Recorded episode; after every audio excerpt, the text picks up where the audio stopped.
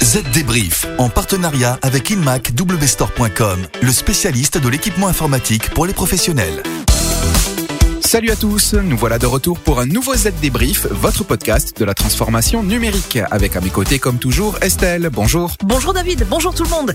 Alors au menu, tout d'abord une innovation. Depuis cette semaine, on peut commander et payer ses courses alimentaires chez Carrefour.fr grâce à l'assistant vocal de Google et son intelligence artificielle. On fera un tour du côté des investissements records des opérateurs de télécommunications français l'an passé. Et du neuf aussi du côté de Twitter, le réseau social vient d'annoncer le déploiement d'une nouvelle fonctionnalité pour créer des tweets en utilisant la voix. On va aussi parler des problèmes techniques rencontrés ces dernières semaines par les télétravailleurs. Vous le verrez, ils sont nombreux. Enfin, toujours à propos du travail à distance, nous vous donnerons quelques conseils pour faire rimer télétravail avec sécurité. Voilà le programme du Z Débrief. Allez, c'est parti. Les dernières infos. Alors qu'Amazon, champion du e-commerce en France, peine à réussir sur le marché de l'alimentaire, Google vient lancer avec Carrefour une innovation grâce à son assistant vocal. 46% des Français ont déjà adopté la technologie vocale. C'est ce qui a motivé le groupe américain et le géant de la distribution français à unir leurs forces. Depuis mardi dernier, les clients français peuvent commander leurs courses à l'oral sur les smartphones avec Google Assistant. Pour cela, il suffit de mentionner le nom des produits. Une liste intelligente est ainsi générée. Ensuite, rendez-vous au supermarché pour récupérer les courses ou sur son palier si on se fait livrer, après avoir payé en ligne bien sûr. Et pour ce faire, David, l'utilisateur doit associer son compte Google et son compte Carrefour et doit autoriser Carrefour à partager l'historique de ses achats avec Google. Bon, chez Carrefour, on le concède, Google Assistant confond encore pois chiche, petit pois et alter, mais ça devrait s'améliorer avec le temps. Oui, parce que pour compléter la commande vocale, l'assistant Google utilise également l'historique d'achat du client. Conséquence, l'assistant apprend avec l'usage et affinera ses recommandations avec le temps.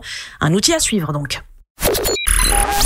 À la une aussi, ces opérateurs télécoms français qui l'an passé ont franchi un cap.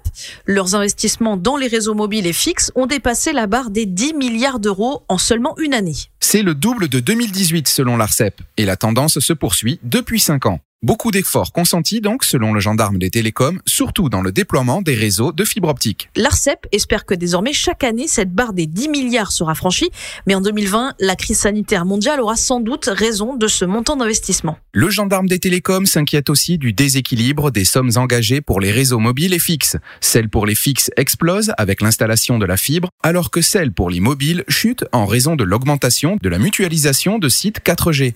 De quoi faire baisser les coûts fixes pour les opérateurs. Oui, mais demain, la 5G devrait relancer les investissements.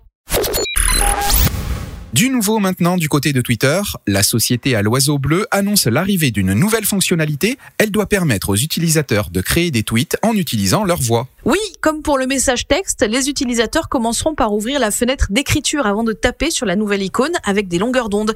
L'utilisateur appuie ensuite sur le bouton d'enregistrement pour commencer à enregistrer sa voix, puis sur le bouton terminer pour mettre fin à l'enregistrement. Oui, comme on le fait actuellement sur WhatsApp pour les messages audio privés. Oui, mais chaque tweet vocal enregistrera jusqu'à 140 secondes de son, soit un peu plus de 2 minutes. Une fois ce temps d'enregistrement atteint, un nouveau tweet vocal démarrera automatiquement pour créer un fil de discussion. Ces tweets vocaux apparaîtront sur la timeline et puis Twitter a également confirmé que les messages directs seront désormais disponibles via l'application de conversation d'Android 11.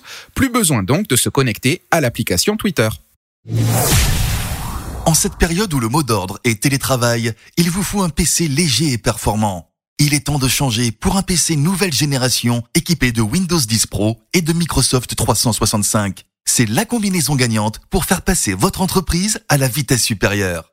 InMac Store vous accompagne et vous conseille. Alors rendez-vous sur le site inmacwstore.com et boostez votre activité. Le chiffre marché. Selon un sondage réalisé après la crise sanitaire, plus de la moitié des personnes qui sont passées au télétravail ont rencontré des difficultés d'ordre technique, David. Plus de 1000 employés ont été interrogés pour analyser les changements de comportement au travail depuis le passage au télétravail. Et de manière générale, les collaborateurs sont satisfaits, mais plus de la moitié avouent avoir été confrontés à des tracas liés à l'utilisation des outils, logiciels et matériels. Plus d'un tiers a notamment rencontré des problèmes lors des réunions virtuelles. Conclusion, il va falloir changer quelques procédures en interne dans les entreprises et peut-être faire un peu de formation pour que tout le monde s'y retrouve si le télétravail est adopté plus largement en entreprise.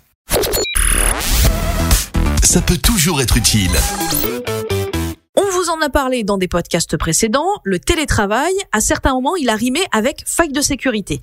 Alors comment se prémunir des attaques et continuer à travailler à distance en toute sécurité, David? Eh bien, le Club français des experts de la sécurité de l'information et du numérique, le CESIN, vient de publier une liste de recommandations. Premièrement, les postes de travail. Ils doivent être de préférence fournis et configurés par l'entreprise avec un dispositif efficace pour les mises à jour et des protections antivirus. Pour les accès aux applications SaaS sur le cloud, le recours à une authentification multifacteur est recommandé. Outre un accès VPN avec authentification forte, il est conseillé aussi de mettre en place le reset des mots de passe et un support aux utilisateurs. Autre recommandation, sensibiliser et informer tous les utilisateurs par rapport aux attaques en cours, encadrer et sécuriser la visioconférence ou encore généraliser la signature électronique pour tous les actes de gestion. Enfin, pour la visioconférence, le CESIN avertit que certaines solutions grand public comme Zoom ne sont guère recommandées pour un usage professionnel récurrent, car trop peu sécurisé. Privilégiez plutôt des solutions d'entreprise comme, entre autres, Livestorm ou Tixeo, agréées par l'ANSI.